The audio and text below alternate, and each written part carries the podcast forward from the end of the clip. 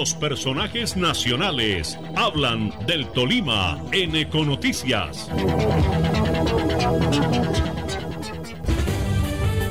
Saludamos al senador electo de Cambio Radical, la mayor votación de este partido con más de 100 mil votos, nuestro amigo el exministro de las TIC, David Luna. Muy buenos días, doctor David.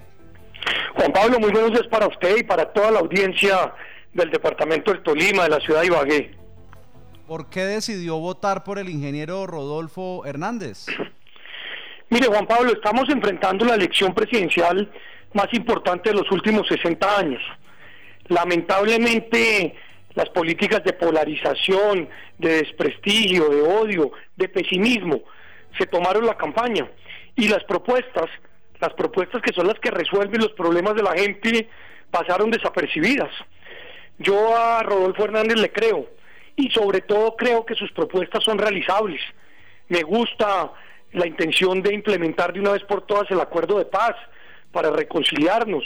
Creo que le apuesta, como lo hizo en Bucaramanga, a una mejora de la calidad de la educación utilizando tecnología e innovación.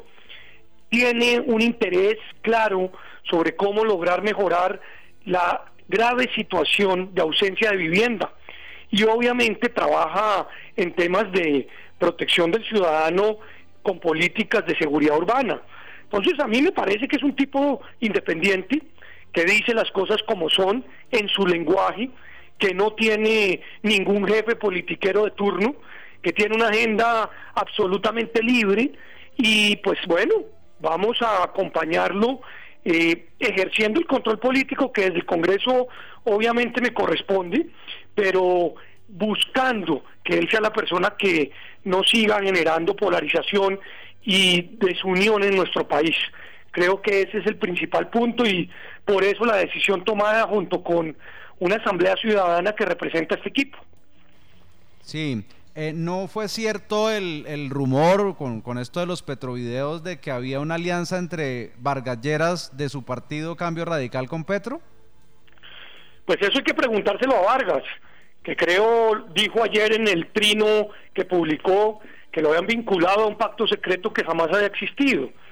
Yo lo que le digo a usted es que esta es una campaña única, donde el desprestigio, pues de alguna otra manera se convirtió en la propuesta más importante. Ayer vi publicado en la revista Semana una frase de un asesor, consultor, que dice, hay que correr la línea moral hacia un ladito. Hágame el favor, o sea, los principios y los valores pues deben existir sobre cualquier otro interés. Yo veo candidatos que les interesa más el poder que gobernar y acá lo que necesitamos es gobernar. Entonces siento que esta determinación eh, de mi anuncio pues pone a nuestro partido prácticamente en la totalidad de apoyos hacia Rodolfo Hernández. Ayer Hernández estaba reunido precisamente con unos emprendedores hablando de, innovación, de emprendimiento, de ti, los temas que, a muchos de los colombianos nos apasionan para salir de, la línea de pobreza. ¿Usted se puede ver, eh, por ejemplo, hoy o mañana con el ingeniero y hablarle sobre su experiencia TIC? Yo no lo conozco, nunca he hablado con él. Esta fue una decisión totalmente autónoma eh, y así quiero mantenerla y quiero mantenerla para opinar sobre las cosas que considero son oportunas y expresar obviamente el control sobre las cosas que considero son eh, negativas para el país. Pero en materia de tecnología, por supuesto, yo vi la, la conferencia que usted menciona, me parece que hay unos temas muy, muy importantes, hay otros en los cuales según el programa hay que trabajar, y uno de ellos, por ejemplo, es el de la universalización de la conectividad. Hay que llegar a todas partes del país, pero para lograrlo se necesita plata. Y para conseguir plata, pues es fundamental entender que el fondo de tecnologías que hoy tiene el ministerio y que se alimenta de las contraprestaciones de los operadores celulares y del pago por el espectro, debe dedicar más del 50% de su presupuesto a conectar la ciudadanía que hoy está desconectada.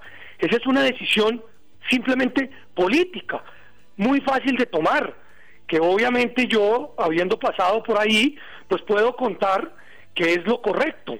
Eh, y ojalá que lo ¿Por, ¿Por, qué no le explica, pues, no sé, a través de otras personas o cuando usted tenga la oportunidad de conocer al ingeniero si gana la presidencia, lo que está sucediendo con el Canal 1? ¿Qué es lo que pasa con ese tercer canal de televisión que, que anda desde hace tres años solicitando algo de competencia equitativa con los otros canales privados? Sí, ese es un tema que no le compete al presidente, sino al superintendente de Industria y Comercio, que recuerde usted que es un funcionario de libre nombramiento, más no de libre remoción, según las normas de OSD, y obviamente pues ahí tendrán que resolver las quejas que se han presentado. Eh, eso me parece que es fundamental, el acceso a los medios, la posibilidad que existe de trabajar en temas, por supuesto, de información libre y muchas otras. Pero yo sí escribí un documento que espero podérselo hacer llegar para que conozca cuáles son opiniones mías y de ciudadanos que están interesados y enterados. Y aprovecho y le cuento, el próximo 23 y 24 vamos a hacer un taller para construir la agenda digital que necesita el país, totalmente libre, gratuito, eh, con acceso a cualquier persona. Vienen casi 45 expertos a hablarnos de temas relacionados con tecnología, con medios de comunicación, con innovación, que van a ser muy importantes para, obviamente, poner sobre el tapete temas valiosísimos para seguir creciendo en este sector. Perfecto. Senador electo David Luna, muchas gracias por estar con nosotros de nuevo en su casa en el Tolima Ecos del Conveima de Ibagué. Usted es muy amable. Un abrazo, Juan Pablo. Muchísimas gracias a usted.